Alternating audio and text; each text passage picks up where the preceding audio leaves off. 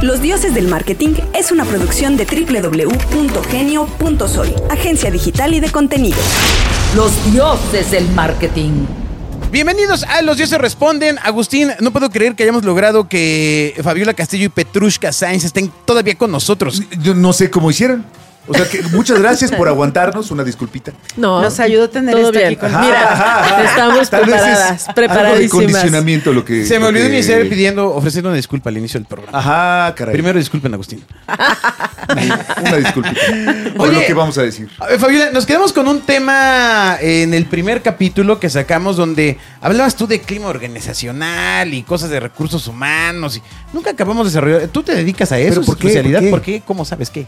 Sí, sí, justo como les decía, dentro del paraguas de FED tenemos las áreas que les decía y una de ellas es capital humano. Todo lo que tenga que ver con talento podemos desarrollarlo, ¿no?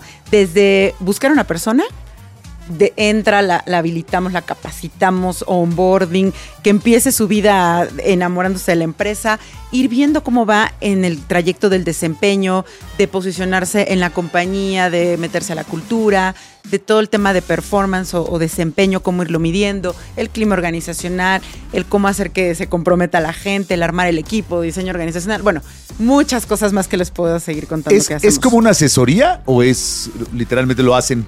Sí, podemos trabajar desde, oye, necesito que me ayudes a hacerlo tú porque no tengo un área de recursos humanos como tal, solamente hago la parte Se llama transaccional. personal. Aquí todavía. la parte transaccional personal. nómina y vacaciones. sí. no, desde ahí podemos entrar y trabajar hasta soy una empresa grande que ya tiene un área de recursos humanos y quiero que nos ayuden con la agenda de, de talento. ¿Quién, ¿Quién necesita ese servicio? O sea, porque me parecería que es a partir de una empresa, pues, no sé, que ya tenga una notable cantidad de empleados. Pues mira, lo hemos hecho con empresas desde 10 personas para ayudarles a hacer su diseño organizacional porque justo están creciendo, ¿no? Les están armando cada vez más equipo. Oye, pero no sé cómo, no sé cómo organizarnos, no sé cómo hacerle. Ya tenemos que hacer áreas, ya tenemos que poner organigramas, ya tenemos que poner roles definidos de puesto, ¿ya sabes? Pero usualmente no ves el valor en eso. ¿no? Ah, no, ya llega. Cuando ya tengamos a alguien de recursos humanos es que ya triunfamos. ¿no? Sí. O sea, no, no, no, no se ve necesario. Claro, claro, y lo dejas como pues hasta el final para la inversión, ¿no? Y realmente es invertirle en tu gente, realmente invertir en el capital humano, por eso se habla de eso. Porque si, si no empiezas con orden en la casa, se va a notar afuera, ¿no? Tienes que poner orden en la casa, tienes que ponerla acomodadita, porque me ha tocado muchas veces que ya quieren construir y crecer más y crecer más, y desde abajo no estamos fuertes. Entonces, sí es bien importante desde poder hacerlo con empresas chiquitas, medianas y grandotas. ¿Qué es lo que no hace fuerte a una empresa? O sea, ya- claramente la desorganización, pero ¿qué otras cosas no hacen fuerte a una empresa? el no escuchar a tu gente, el no escuchar. Tal vez ya, ya, ya pasaste la etapa de ya hice los roles de puesto, ya hice la organización del equipo, ya tenemos organigramas, ya tenemos este, hasta indicadores de desempeño si tú quieres, ¿no? Pero cuando eres un líder que no se involucra y que no voltea a ver lo que realmente tu equipo necesita porque piensas que como a ti te funcionó, a ellos también les va a funcionar, ya, estamos en la derrota. O sea, ¿está mal que el buzón de sugerencias siga en mi oficina? Ok, lo podemos platicar si quieres terminar. O sea, a mí- a mí me Pero, funcionó. pero lo pusimos. Así me enseñó Chuck No, nos, Fernández. dije- nos dijeron, aquí está el buzón de su- sugerencias. Sí. Ah, póngalo aquí. Ponlo Solo ahí hay espacio. Así puedo ver ¿Quién es? ¿Quién pone qué? ¿Quién ¿Quién pone qué? ¿Qué, qué, em, para la gente joven que no es la dueña de una empresa, o sea, em, ¿cuáles son los indicadores que deben de tener listos al ser contratados? O sea, eh, una empresa que evalúa que pueda ser eh, importante que la gente joven sepa. Pues mira, sobre todo la parte de, ya sabes, el típico que te piden experiencia, ¿no? Normalmente cuando eres joven, recién egresado, quieres trabajar estudiando, te limitas porque dices, es que yo no he trabajado, no he tenido experiencia. Pero yo les diría, no, no se eh, enfoquen solamente en que he sido contratado, no. Todos tenemos experiencias desde niños, ¿no? Entonces confíen en esa parte de aprendizaje. Desarrolla, porque se me ocurrieron como 30 chistes al hilo. ¿Ah, sí? Ah, sí, Sí, sí, sí. A ver, Sí, a ver, sí, no, no, no, se me cayó el, el, este, Ajá, la sonajita. Tal vez no sean tan valiosas esas experiencias. Pero te sirven. Y es que de verdad, de pronto te limitas tú como candidato en decir, híjole, no me voy a postular porque no tengo experiencia. Tienes experiencia de liderazgo desde que estás en la universidad o desde que estás en la prepa, ¿no? Por, en, en, en ese contexto. Y puedes decir, porque típico que te preguntan, ¿no? Las entrevistas por competencias, oye, cuéntame de una situación en la que hayas tenido que liderar un equipo, ¿no? Oye, pues es que yo nunca he estado en una empresa. No, pero tal vez hasta tu equipo trabajo de, de ahí de la prepa de la Como universidad. cuando tocabas en la estudiantina. Ah, sí, borrón, pom, pom, pom. Ajá, ajá, ajá. Es eso una lo experiencia de puedes liderazgo. contar, claro, Ajá. eso lo puedes contar. Sí, sí, sí. Te han preparado eso, esas experiencias, investiga de la empresa en la que vas, ¿no? Ve qué, qué, qué hacen, qué le gusta, en qué se enfocan, quiénes son sus clientes, su mercado, para que no llegues tan en curva porque se note el interés. Correo electrónico dioses@genio.fm.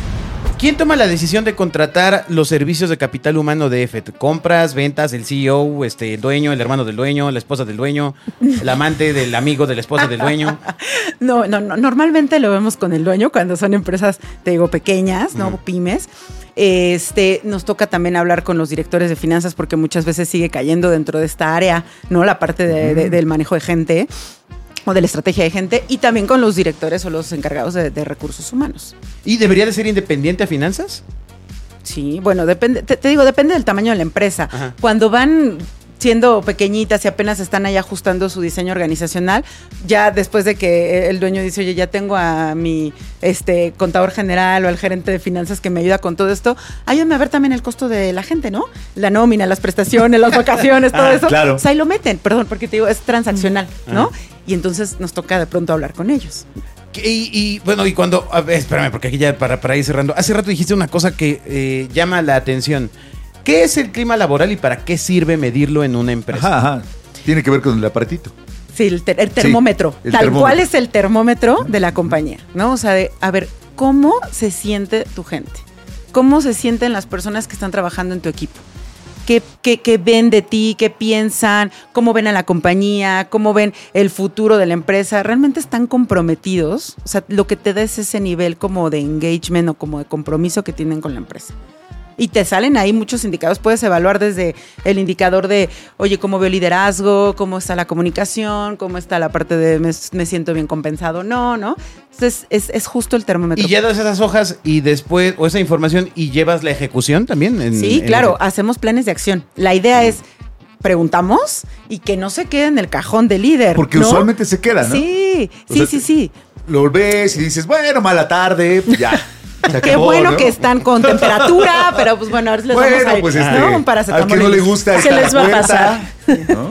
No, no, la realidad es que sí, sí nos gusta manejar la, la propuesta integral de, oye, vamos a hacer el diagnóstico, pero nos comprometemos que si le preguntamos a la gente, vamos a hacer algo con esa información, ¿no? Vamos a regresar con ellos, vamos a hacer planes de acción, les vamos a decir qué va a pasar y por dónde vamos a trabajar. Tal vez no vamos a entrarle a todo en este momento, pero sí primer año vamos a entrarle por algo. Es que hoy suena más importante que nunca, ¿no? O sea, al final, este tema de la NOM, que entró hace, ¿cuánto me acuerdo? Hace cuatro años o cinco años, ¿no? Sí, Eh, sí, sí. De, la NOM 035. Cinco. Sí, 35 y ahorita está la 37. Ok, ya, ya viene la otra. Ay, Dios mío. Sí. Y también eso es algo regulatorio que las empresas sí o sí deben de hacer, pero se enfoca más a temas como eh, psico, más psico, psicolaborales, psicosociales, ¿sabes? O sea, como más de, de acoso, de todo esto. Está bien, pero creo que nos quedamos en un nivel muy básico. El clima organizacional va hacia otras dimensiones. Habla como con más profundidad de temas más particulares. Es que la norma no podría ser de otra forma, ¿no? Tiene que ser. Sí, pues más. Lo básico. Se reduce a sí. lo mínimo. Sí. ¿no? Si no, Exacto. todos así. Tráeme mis cigarros. ¿No? Oye, bueno, eh, ¿cuáles son eh, eh, las recomendaciones para que alguien se dé cuenta que su organización necesita una asesoría o consultoría? Así que, no, amigo, si te está pasando esto, amigo, date cuenta.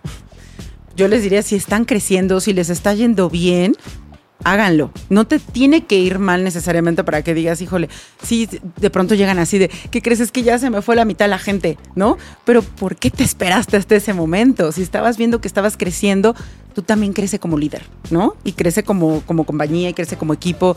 Entonces, desde ahí. Ay, Ese está regañado. Ah, yo también, sí. Siempre pasa. Ya te dije. Siempre pasa eso. Ahorita platicamos, ahorita platicamos. Oigan, bueno, pues muchas gracias, Fabiola, muchas gracias, Petrushka, gracias por este esta inducción a que a usted, si tiene una empresa y sintió así como ñañaras y culpa y así como, "Hmm, quizás no lo estoy tengo haciendo que hacer bien". algo. Este es el momento de que entre a EFET, al sitio web, a sus redes sociales y, eh, pues bueno, empiece a, to- a tocar agua, ¿no? O sea, supongo que hay un proceso de, de a ver cuál es el problema. Claro, de diagnóstico. ¿No? Sí, sí, sí. Podemos platicar, podemos revisar ahí qué, qué hacemos, propuestas y todo y empezar a trabajar. Listísimo. Bien, entonces muchas gracias. Gracias, gracias por estar en básicamente esta hora y media de podcast. Gracias, Jimena. Gracias. eh, ¿Cómo te llamas, chavo? Ah, no es cierto, Eric. Gracias, Agus. Nos escuchamos en la siguiente emisión de Los Dioses del Marketing. Y no olviden que tenemos especiales de fin de año. Va a estar la entrevista con Santa Claus. Es una de las promesas que hicimos a medio año. Y en efecto va a venir Santa Claus con nosotros y nos va a contar cómo es la línea de producción de los enanos. Ajá, ajá, nos ajá. costó literalmente Sí, sí, sí. empeñar a Bobia para que viniera Santa Claus. Nos escuchamos en la siguiente emisión. Adiós. Escuchas a los dioses del marketing. Los Dioses del Marketing es una producción de www.genio.sol, agencia digital y de contenidos.